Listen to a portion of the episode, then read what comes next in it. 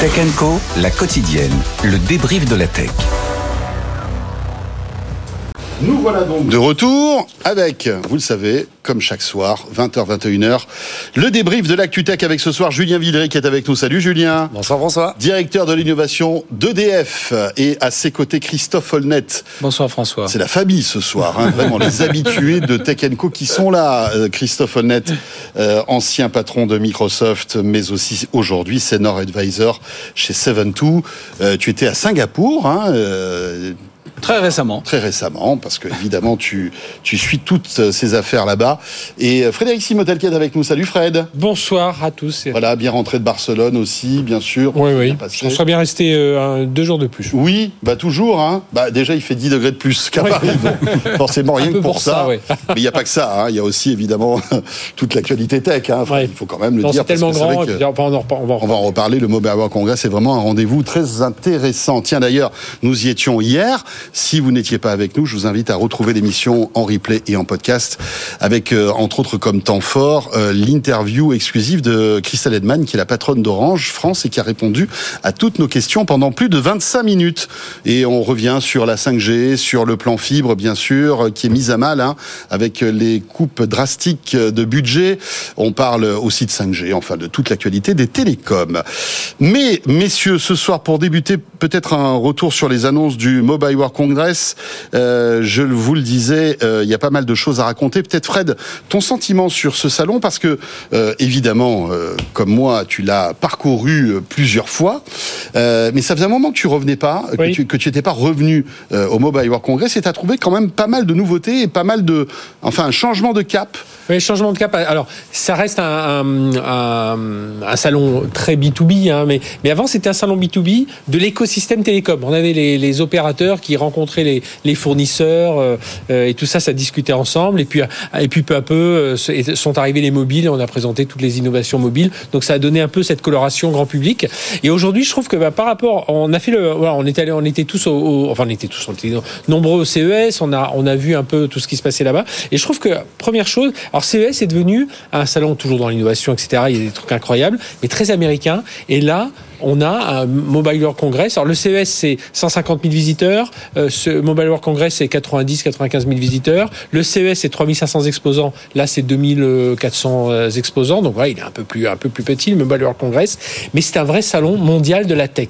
Et pourquoi je dis mondial de la tech? Parce qu'évidemment, euh, tu parlais d'Orange à l'instant, ils sont tous là, hein, tous les grands des télécoms, mais qui on voit? On voit Microsoft, on voit Google, on voit Palo Alto dans la cybersécurité, on voit SAP, on voit Oracle, tous les acteurs, on voit IBM, on voit EY, tous les grands acteurs euh, euh, sont là. Ça, c'est la, première chose. Chinois aussi. Euh, l'importance des Chinois, mais autant au CES, on les avait pas vus. Alors, on sait que voilà, le contexte géopolitique n'est pas à l'avantage des, Chinois pour aller voyager. Mais en Europe, c'est différent. Là, c'est différent, mais tellement différent. On y est allé avec François à un moment, le Hall 1, qui, qui est un grand, voilà, un grand hall. Le Convention Center de Barcelone, c'est quand même un truc immense. Et le Hall 1, allez, 80% du Hall 1, c'est Huawei. C'est Huawei. Voilà, on se dit tiens, c'est Huawei. Ah ben, en fait, on est déjà. Ah ben, on, est dedans. y est. Et alors, faut, faut pas oublier que la place du mobile en Chine et chez les industriels chinois est absolument colossale. Hein. Vu d'ici, c'est petit. Euh, vu du continent asiatique, c'est absolument majeur. il faudra qu'on vous montre une photo. Je vous promets de la récupérer du, de Christian Léon, le patron d'Ericsson, qui a pris tous les employés de, de mais comme une armée, avec leur, leur sac, euh, mais posé comme une armée,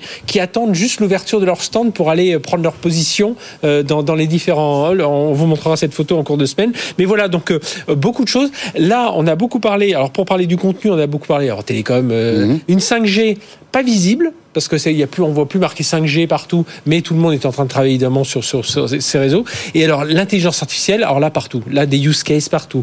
Euh, le Huawei justement, c'est dans le sport, dans la santé, dans le transport, dans l'énergie. Ils ont tout ça avec euh, euh, l'IA et l'IA générative. Orange, c'est intéressant. Microsoft, ils ont un immense stand et ils ont montré par exemple tout ce que font les tout ce qu'ils font avec Vodafone pour les opérateurs sur la, la gestion des clients, la gestion de la facturation, il tout ça. Et ils ont comme ça plusieurs use cases vraiment avec de, de l'IA. Et on est vraiment, enfin voilà, c'est un- vraiment un grand euh, salon euh, euh, mondial de, de la tech. Et puis, euh, bah voilà, oui, comme je l'ai dit, on voit Microsoft, on voit Google, euh, euh, ils sont tous là, quoi. Et, et c'est euh, voilà, moi c'est ce qui m'a ce qui m'a impressionné. Et alors ils disent, alors c'est dans leurs statistiques, plus de 50% des visiteurs sont des gens des finances, de la santé, du transport, pas des gens de l'écosystème télécom. Ouais, c'est ça qui est intéressant. Dans ton ancienne vie, euh, tu euh, as sillonné, euh, toi aussi, hein, Julien, des Nombreuses années fois, de- oui. du Mobile World Congress. T'en gardes un bon souvenir de ce, de ce salon euh, à Barcelone Oui, moi je garde deux époques. Je garde d'abord l'époque canoise, parce Oui. qu'avant Barcelone, Oui, c'était effet. à une époque où au GSM World Congress, on dévoilait des technologies aussi révolutionnaires que le Wi-Fi. Il y avait du Wi-Fi outdoor et c'était la révolution et tout le monde parlait que de ça. hein. C'était Ouais. la euh, des échos. hein. C'était euh, le Wi-Fi sur la croisette. Bon, donc moi j'ai connu cette période-là. La où- 3G qui a révolutionné les usages mobiles, hein, la mine de 3G, rien. et je dois dire que moi, ce qui me frappe encore aujourd'hui, et pour tout dire, j'y pense encore assez souvent, Orange, qui n'était pas le Orange de France Télécom aujourd'hui, mais qui était le Orange de Hans Nook, c'est-à-dire le fondateur d'Orange, qui était un peu le Xavier Niel britannique, pour, Ouais. euh, pour faire cette synthèse, avait dit que le mobile, en fait, c'était euh, le remote control for life, la télécommande de la vie. Et à l'époque, ça paraissait complètement débile de dire ça, c'est-à-dire une télécommande de la vie, qu'est-ce que ça veut Ouais, dire non. Nokia aussi avait des démos avec des, des téléphones galets, avec des écrans, etc., qui étaient tactiles, qui paraissaient complètement futuristes. Je veux dire, depuis euh, dix ans, on y est complètement. Donc, il y a eu quand même des, on va dire, des, des penseurs des télécoms qui ont vraiment, il y a déjà 20 ans, pensé les usages qu'on a aujourd'hui. Et puis, effectivement, le Mobile World Congress de Barcelone, là, beaucoup plus pragmatique, mais très télécom. Et donc, je suis très intéressé de ce que dit Frédéric, parce que moi, je l'ai toujours connu que télécom, Ouais. avec beaucoup euh, l'époque IoT, c'est-à-dire où on mettait de la connectivité partout. Ça aussi, on a oublié, parce que maintenant, on en a vraiment partout, évidemment le téléphone, mais on a dans tous nos devices, euh, ils sont communicants, ils sont connectés, etc. Mais il y a 10-15 ans, c'était révolutionnaire d'imaginer qu'on aurait une puce de communication dans chaque appareil. Bon, bah, aujourd'hui, c'est partout. Donc voilà, je trouve que c'est toujours un salon intéressant à suivre, parce que bah, ce qui se dit aujourd'hui, c'est quand même souvent ce qui arrive demain. Christophe? Moi, j'ai une expérience plus limitée du, du, du Mobile World Congress. Je suis pas allé à Cannes, je- Ouais. mais je suis allé euh, plusieurs fois à Barcelone, notamment lorsque je dirigeais NetGem, puisqu'en fait, on Eh faisait, oui, bien sûr. des- une infra- on faisait Ah oui, des oui. solutions de télévision pour les opérateurs télécoms. Eh oui. Et c'était comme pour le CES, un endroit où on pouvait finalement plus facilement rencontrer les clients, avoir accès même aux CEO des opérateurs télécoms, qui sont parfois plus faciles Mhm. Bien sûr. à Disponible. rencontrer Mm. dans ces salons que euh, dans leur euh, pays d'origine, notamment euh, pour les Français, aussi bizarre que ça puisse. que ça Mais c'est étonnant parce qu'on disait souvent, enfin on a dit souvent après le Covid que ces salons allaient mourir parce que évidemment le- la connectivité, les visios, etc. Mais c'est ça ce que tu dis, c'est que aujourd'hui le CES ou le Mobile World Congress, tu peux rencontrer Voilà. des top VC très facilement parce que ils sont ils sont à l'écoute, euh, ils sont à proximité, parfois ils sont à quelques mètres de toi Ouais. et, et- et tu peux et Y même compris nous pour nous journalistes, hein, hein, des- des- pour nous des- journalistes c'est- c'est Bah, c'est incroyable, on c'est la- question hein, qu'on a tous posé. On a admis, on a à chaque fois qu'on voyait des, des bah, y compris euh, Chris Edman pour Orange, leur dire mais euh, vous venez là, vous rencontrez qui? A dit ah bah, je rencontre je rencontre le patron de T-Mobile, je Ah. rencontre Ouais, le, ouais. le patron de Huawei, je rencontre euh, et donc c'est là, c'est là où ça se négocie et, et, et- et on voit ils ont des agendas surchargés donc Oui. ils n'arrêtent pas hein, Oui. Moi, je, CEO. je- je le disais à mon retour de CES cette année, j'avais été très frappé de croiser Satya Nadella sur le stand d'une start-up qui se baladait et qui est venu rencontrer la start-up, mais vraiment euh, Oui, oui. sans aucune autre forme de procès ni de, ni de formalisme. Et en fait, ça, on le voit beaucoup sur ce type de salon, c'est-à-dire qu'ils ont euh, leurs agendas effectivement bookés, mais enfin, ils sont là toute la journée que Oui. pour ça. Et je pense qu'ils ont des, des agendas moins rigides que tout au long de l'année, Voilà, en fait. bien sûr. Et ça, c'est plutôt cool. Mais c'est vrai que là, l'impression que donne le MWC de ce que je vois, euh, sans y être allé cette année, c'est qu'effectivement, il y a un côté, euh, euh, finalement, on sort un peu de ce côté euh, infrastructure, euh, équipement télécom, Mhm. parce qu'en fait, euh, bah, là, voilà, le, avec les AI, euh, l'IoT a un deuxième souffle d'une certaine façon, parce que on multiplie les capteurs. On va en parler tout à l'heure. On va bientôt être on une panoplie de, de capteurs euh, ou d'objets d'objets sur nous. Donc on voit que finalement,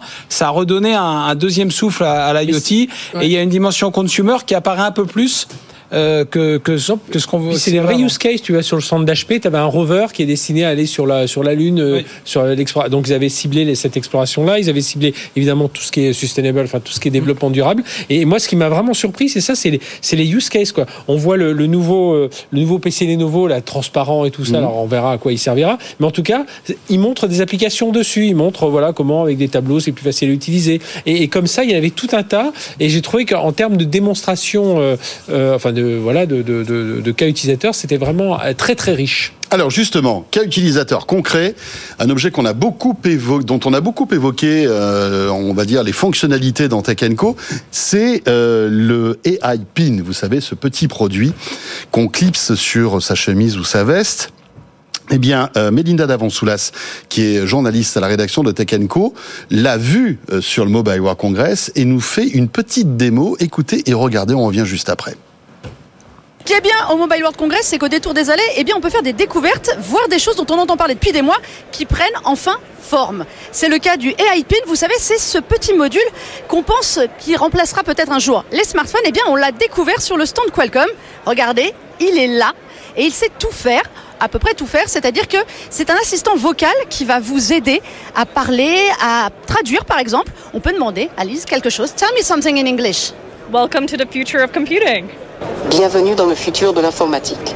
Et voilà, ça c'est une, la traduction c'est une des fonctions du AI Pin qui va également vous donner la météo. Tout apparaîtra dans votre main, toutes les informations, ce sera à l'audio dans la main. On peut même prendre une photo avec, faire des photos de groupe.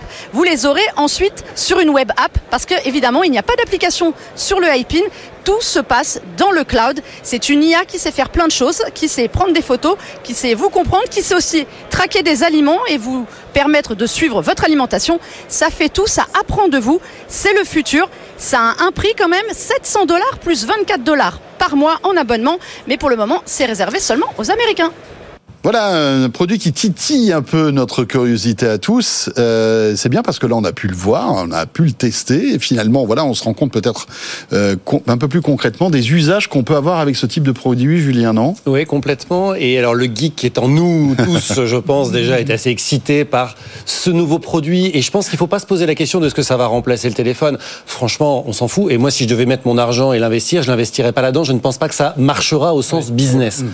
Par contre, je trouve que tous ces usages qui sont en train d'émerger, j'ai un projecteur laser qui se projette dans ma main, je peux me balader dans l'interface avec ma main, enfin, il y a plein de fonctionnalités très intéressantes. Et euh, ce qui est assez euh, frappant, et ça rejoint peut-être ton point sur euh, finalement les salons, ça sert à quelque chose, c'est que quand ça a été annoncé par donc les deux anciens d'Apple qui ont créé cette société et qui a eu les premières démos, tous les journalistes tech à peu près ont dit ça marchera jamais, de toute façon ça remplace pas le smartphone. Et en plus on voit pas très bien à quoi ça peut servir vu le prix. Et là depuis deux jours je lis la presse, hein, les, les sites internet, les blogs et tout le monde dit ah, finalement, il y a des usages et il y a des inventions dans ce produit. Alors, ça révolutionnera pas la terre entière, mais qui sont vachement intéressantes et ça va faire avancer le public dans la technologie. Et donc, moi, ça me fait plaisir de voir des produits qui sont pas juste le énième smartphone, mais qui sont des produits qui cherchent à réinventer l'expérience. qui défrichent le terrain de nouvelles ergonomies, de nouveaux usages. Christophe. Oui, bah, l'histoire d'informatique est longue de formes facteurs divers et variés qui apparaissent, de produits et qui souvent bah, servent en fait à, à, nourrir les innovations qui sont euh, voilà plus largement euh, répandues et, et, avec succès après. Moi, comme le, le dit Julien, je pense pas que je j'investirais ni dans l'entreprise ni dans l'appareil. Euh, l'appareil, c'est-à-dire que 700 dollars pour, pour éviter de sortir son smartphone de sa poche, ça fait quand même un peu cher. plus 24 dollars par mois d'abonnement, hein, plus l'opérateur mobile. Et c'est probablement pour ça qu'ils étaient au Mobile World Congress, c'était justement pour pouvoir essayer de trouver des partenaires. bien sûr, c'est euh, les opérateurs télécoms. Le, fait est qu'il y a une eSIM dans le produit qui n'est pas forcément, euh, qui n'est pas aujourd'hui synchronisée du tout avec le PC. C'est-à-dire qu'on ne reçoit pas ces SMS, euh, ces mmh. messages sur, oui, c'est une autre Donc ça reste un, un outil. Par contre, on perçoit un ensemble d'opportunités. je parle dans une émission récente, vous parliez là de cette capacité de traduction quasiment en temps réel que mm. permet euh, le, edge computing qui est mis dans des petits euh, outils et l'AI et c'est absolument complètement dingue. Samsung qui fait ça avec son Galaxy euh, S24 et ses, petits. Voilà, et on peut se dire mettre cette technologie dans un outil comme ça, bah on peut voilà avoir une traduction simultanée en temps réel sans latence. voilà, il y a plein il y a plein plein d'applications qui, qui, qui viennent à l'esprit, qui viendront probablement nourrir je pense peut-être d'autres euh, d'autres facteurs de forme qui pourraient euh, les, les supporter. Et, et, même des choses qui vont encore euh, plus loin, qui sont assez frappantes. Pour avoir vu une démo à la conférence TED il y a maintenant il y a maintenant quelques mois, si je suis je suis pas allergique au gluten, allergique aux cacahuètes ou que sais-je, en fait l'appareil le sait et du coup je lui présente ma barre chocolatée ou le produit mmh. avec évidemment de, écrit dessus mmh. les caractéristiques. Je lui dis est-ce que je peux manger ça? Et l'IA va assez simplement, en tout cas c'est l'expérience utilisateur, dire ah non ça c'est pas pour vous parce qu'il y a tel ou tel allergène. Donc toutes ces petites choses là qui, qui s'ajoutent peuvent vraiment pour le coup nous orienter. Encore une fois, je pense que c'est pas la solution, mais nous orienter vers cette idée d'assistant personnel euh, après lequel tout le monde court depuis le palme hein, globalement. Ah oui, c'est Donc, ça. sais pas ce que vous en pensez. Je, je pensais au PDA, au Personal PDA. Digital Assistant. Oh là là, le palpilote. Vous Ça, c'est pour les dinosaures que nous sommes. Le Newton même avant. Newton avant, ouais. Mais euh, c'est intéressant parce que c'est vrai que toutes ces petites fonctionnalités qu'on découvre finalement, qui sont, qui apportent de nouveaux usages, on se dit dans quoi elles pourraient arriver Peut-être dans des paires de lunettes hyper connectées, Moi, hyper euh, moi- miniaturisées. Moi, dans moi, c'est mon avis. Je pense que rien, euh, on l'a dit, ne remplacera le smartphone. Et, et pour moi, c'est un produit un qui est trop cher. Moi, j'aurais mis, j'aurais cassé les prix. J'aurais mis un truc à 69 dollars. Alors après, il faut la techno derrière. Rabbit, d'ailleurs, hein, oui, mais, euh, pour, en vendre euh, euh, des centaines de milliers. euh, alors, quitte à ce que parfois il reste au fond, de- au fond de, de, euh, au fond du tiroir. Mais je pense qu'il y a tout un tas d'applications très verticales. Euh, la traduction, l'accueil euh, dans un hôtel, Ouais. euh, voilà. Et puis surtout que là aujourd'hui, on a de plus en plus de gens qui voyagent. Tout le monde ne parle pas anglais, hein, rappelons-le. Et donc souvent, des gens se retrouvent bloqués dans des dans des contrées pas, pas si lointaines d'ailleurs. Donc je pense qu'il y a choses verticales, des hum, dans la, la santé. Enfin là, il y a tout un tas d'outils. Et je pense que c'est là où pour moi il y a peut-être une erreur marketing, c'est ce côté prix, vouloir mettre tout ça très cher tout de suite. Ça- comme tu l'as dit, Julien, je vais pas mettre 700 dollars, un truc, je, pose- je sors juste où, enfin, où- Christophe le disait, alors que je sors mon journal. Ouais, mais mon- tu mon- sais ce qui va se passer. Moi, je Ouais. pense, je, je pense, c'est- souvent ces produits sont en fait subventionnés par les opérateurs télécoms, et on le trouvera. Euh, bah, je sais pas, t'achètes un Galaxy ou un iPhone, et puis pour euh, 100 euros de plus, t'auras un, un Ouais, mais c'est- iPin. ouais, Enfin, J'imagine ça comme ça parce que je me vois mal le- mettre 1000 balles dans un téléphone mais et rajouter point- 700 balles encore Alors, dans un, dans bah un oui, truc non, comme ça. non, parce que ça fait vraiment gadget. Excusez-moi. Oui, mais- mais parlez-en à des gens qui font du marketing, enfin euh, tous les deux et Christophe notamment pour avoir bossé chez Microsoft et chez NetGem pour sur le marketing produit, euh, le vendre avec en, en, en plus d'un. c'est- C'est-à-dire que là, il y a un soit- différentiel avec les 700 dollars qui est énorme. quoi. Ouais, ouais, c'est- c'est- crois- C'est clairement un produit aspirationnel. C'est clairement un produit qui va pas marcher. Enfin, dire, Oui, ne trouvera oui, pas son oui. marché. Moi, je pense aussi qu'il faut pas euh, sous-estimer parce que c'est des gens qui viennent de chez Apple, donc ils ont Mm. très très bien compris la dimension importante de la propriété intellectuelle. Il y a beaucoup de brevets Ah, qui ont c'est été ça. déposés autour Dans de brevets d'usage hein, autour de ces produits-là. Et euh, je pense que Oui. quand bien même ça marche, Un gros marche poisson pas, va aller alpaguer tout Certains ça. qui, par exemple, projettent de faire des lunettes euh, euh, de réalité augmentée euh, pourraient se dire tiens, j'ai des brevets à acheter pour pas cher en rachetant des, cette boîte-là. lunettes- des lunettes ou, ou- même sans des lunettes, tu as un simple bandeau avec Oui, ou d'autres techno parce ce que tu n'as pas forcément besoin de lunettes. mais la rumeur un bandeau avec veut lancer des AirPods voilà, avec ouais. des caméras, etc. Voilà, ou des, ou, des, ou des simples écouteurs. Donc je pense que oui, il y a, il y a plein d'innovations à l'intérieur. C'est ce que je dis souvent, moi, du, du- des casques de réalité virtuelle, enfin du Visio Pro d'Apple en l'occurrence. Voilà, il y a trop de techno et un jour ils vont en extirper certaines, les mettre dans des lunettes beaucoup plus légères. Et là, et là, c'est ce qu'on va voir. Donc il faut, il faut suivre parce que c'est vrai. Bon, la, la, la projection sur la main, il y a, il y a un côté amusant. Après. voilà, dans 10 ans, peut-être qu'on sera tous en train de. de Mais peut-être que si les lunettes deviennent justement communicantes, la projection dans la main euh, venant des lunettes Ouais, va ça fait du interprétation. sens. C'est pour ça que je me n'oublions dis- pas- mais n'oublions pas qu'il faut l'usage. hein. Il faut, Ouais. faut vraiment. euh, voilà, l'iPhone a décollé le jour où on a eu les applications à l'intérieur, l'usage. euh, Bon. Écoutez, en tout cas, ce, ce petit ovni arrivera sans doute très bientôt sur le plateau de Tech Co et on le testera tout comme on vous avait montré euh, quasiment en avant-première le Vision Pro. Euh, tiens, puisqu'on est dans les objets étonnants, euh, cette année, vous le savez, les stars du salon, il n'y a pas que les smartphones, il y a aussi des objets connectés et notamment cette petite bague de chez Samsung qui commence à se dévoiler et Anthony Morel nous en parlait euh, dans Good Morning Business. La star du salon, c'est la bague connectée. C'est Samsung qui présente sa Galaxy Ring. Ça fait longtemps qu'on en entendait parler.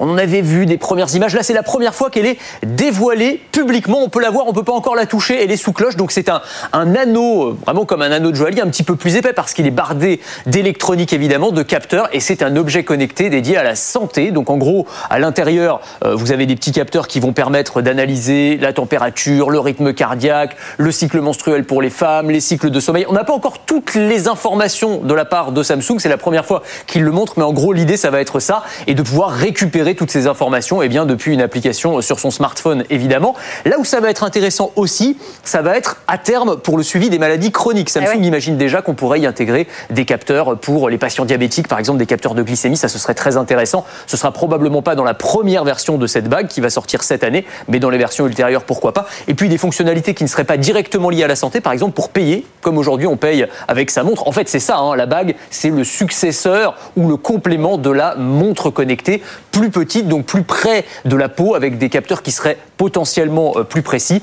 Ça va être l'un des paris industriels des grands fabricants de smartphones d'essayer de nous vendre ces bagues connectées. On verra si ça fonctionne.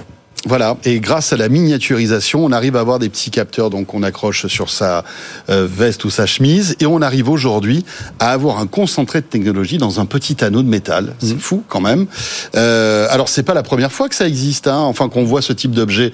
Il y a des startups en France qui ont sorti ça. On peut Il y a un payer avec. leader mondial qui s'appelle Oura, hein, Oura Ring. euh, Bien sûr, mais qui est voilà, qui est un, on va dire, qui est presque à la marge finalement. Ils en ont pas vendu énormément, mais là, ce qui est intéressant, c'est que bah, c'est le géant Samsung qui s'apprête à sortir sa bague, et on se dit, euh, bah tiens, est-ce que ça peut pas donner des idées à d'autres? Et comme par hasard, il y a une rumeur comme quoi Apple travaillerait aussi sur sa bague connectée. Donc euh, voilà, après les, lunettes, euh, pourquoi pas la bague? Est-ce que vous y croyez, voilà, bague connectée? Tiens, Christophe. Je suis un petit, un petit peu sceptique. Je trouve que, comme je disais tout à l'heure, euh, il y a une profusion de, de, de capteurs divers et variés. Donc, on va avoir euh, les iPins, euh, smartphone dans la poche, euh, la, la watch. Après, c'est pas, c'est pas tout à fait le même type d'objet, parce Non, que là, vraiment, c'est un objet santé, bien-être. Il, il est, hein, il est très orienté, très orienté, très orienté santé. D'ailleurs, il faut, c'est une prouesse quand même de voir ce qu'on arrive à Oui, c'est ça. mesurer. Euh, L'autre élément sur lequel ils insistent beaucoup, c'est effectivement l'autonomie, euh, 5 à 9 jours, donc globalement une semaine. Et c'est vrai que moi je le vois plutôt presque comme quelque chose de complémentaire à, à la montre, parce que la montre. La réalité, c'est qu'elle peut mesurer le sommeil, mais si on la garde pendant le sommeil, ben, euh, elle a plus d'autonomie. Elle a plus de batterie pour le que- lendemain, elle a plus de batterie pour le lendemain. Donc, donc euh, je- ça, peut, ça pourrait être d'ailleurs un, un scénario assez intéressant euh, pour, euh, pour Apple avec, avec, avec l'iWatch. Donc, donc prouesse technologique, euh, très orienté effectivement euh, sur la santé. Ça peut avoir du sens peut-être pour euh, voilà certaines populations plus exposées à un certain nombre de, de risques. Et puis et puis une autonomie qui bah voilà permet Hmm. de pouvoir mesurer le sommeil, ce qui est quand même quelque chose qui semble très en vogue actuellement. Bon, alors tu n'y crois pas. Euh, Frédéric Simotel non plus. Il me l'a dit cet, cet après-midi au bureau. Mais je n'y crois pas à ta bague. Tu veux en parler, mais ça sert à rien. Non, moi j'y crois pour euh, deux choses. Euh, La seule chose pour laquelle j'y crois, c'est pour les seniors. C'est euh, avoir cette bague et c'est en cas de chute et tout ça, parce qu'on n'arrive pas à leur faire porter des bracelets, tout ça. Pour le reste, oui, alors pour certains qui ont des maladies euh, chroniques, le diabète, euh, etc., les jeunes, ils porteront jamais ça, parce que les jeunes, à être suivis avec toutes les datas et tout ça, il y aura quelques geeks hein, qui, qui les mettront, mais pour le reste, les jeunes, je Je suis vois pas pas, sûr. du tout. C'est pas certain. Ah, Je suis pas bah, sûr. euh, Regarde les AirPods. Qui, au début, quand les AirPods sont sortis, tu aurais pu te dire, mais les jeunes ne porteront jamais ce type de truc. Mais non, Et mais après, là, c'est devenu un objet design. Mais c'est oui, mais c'est là- devenu un objet différenciant, mais les là, AirPods. Mais, là- mais là, et là, avec, il suffit avec de la trouver un- data, avec la data, ils voudront pas être su- le suivi avec la data et tout ça. Non, non, moi je, moi je suis C'est persuadé. plutôt que ça- les vieux qui se méfient de la data. Ouais, c'est ça, bah, les jeunes. les- bah, les jeunes aussi, je peux te dire là-dessus, moi pour moi, Ah voilà, c'est mon avis pour Ah, la cette partie-là. Euh, pour la partie, ça marchera pour la partie santé, pour la partie senior.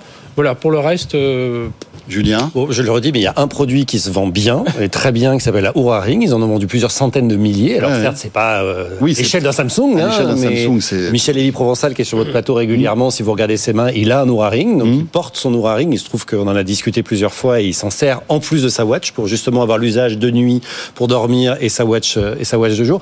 Moi, je pense que la question, elle est pas tant ring ou pas ring, parce que franchement, c'est pas trop le sujet. Je pense que le sujet, c'est, de mon point de vue, la, alors pardon pour ce terme un peu pédant, mais la pervasivité des capteurs. C'est-à-dire que on va avoir des capteurs dans tout.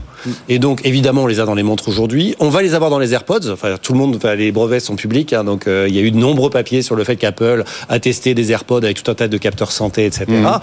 Pourquoi pas la form factor euh, sous forme de bague, mais pourquoi pas tout un tas d'autres trucs, dire les baskets dans lesquelles on aura les capteurs pour la Ah, posture, euh, euh, bon, etc. Donc je pense vraiment que ça c'est je sais pas qui va gagner, je sais pas qui va utiliser quoi. Honnêtement, euh, je ne sais pas. Par contre, ce dont je suis persuadé, c'est que ces capteurs qui aujourd'hui coûtent assez peu cher finalement vont être intégrés dans absolument tous les outils qu'on aura sur soi. Après, euh, chacun choisira peut-être. euh, Après, tu choisiras si tu es sportif, si, t'es- si tu es si es suivi pour une maladie, maladie chronique, voilà. Mais, mais voilà, je vois pas ça pour un mass market.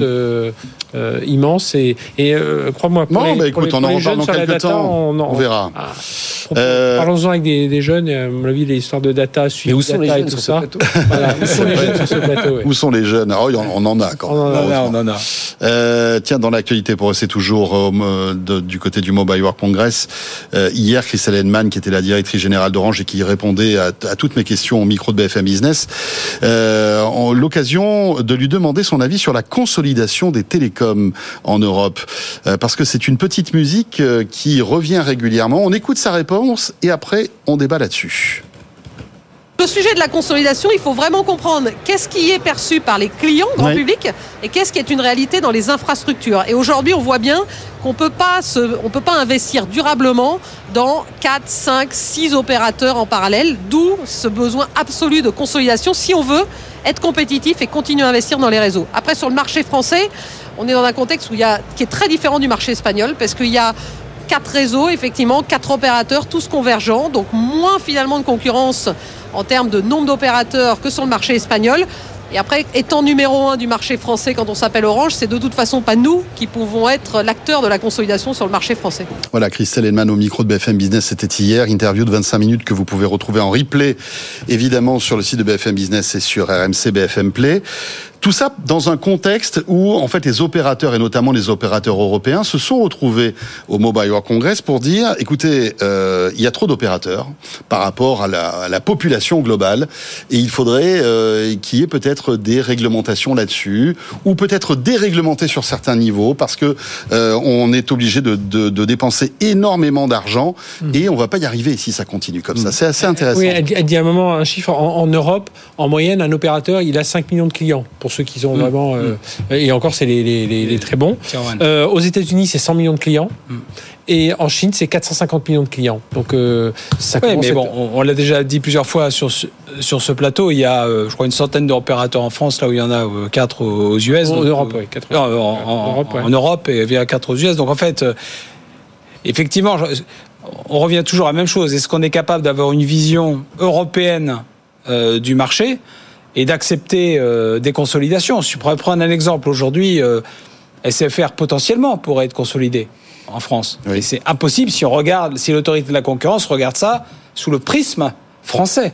Par contre, si on regarde avec un, en considérant qu'on a un marché unifié de 450 millions d'ha- d'habitants, bah, à ce moment-là, ce serait Mais c'est un- une- c'est une autre posture moins intellectuelle, en fait. posture.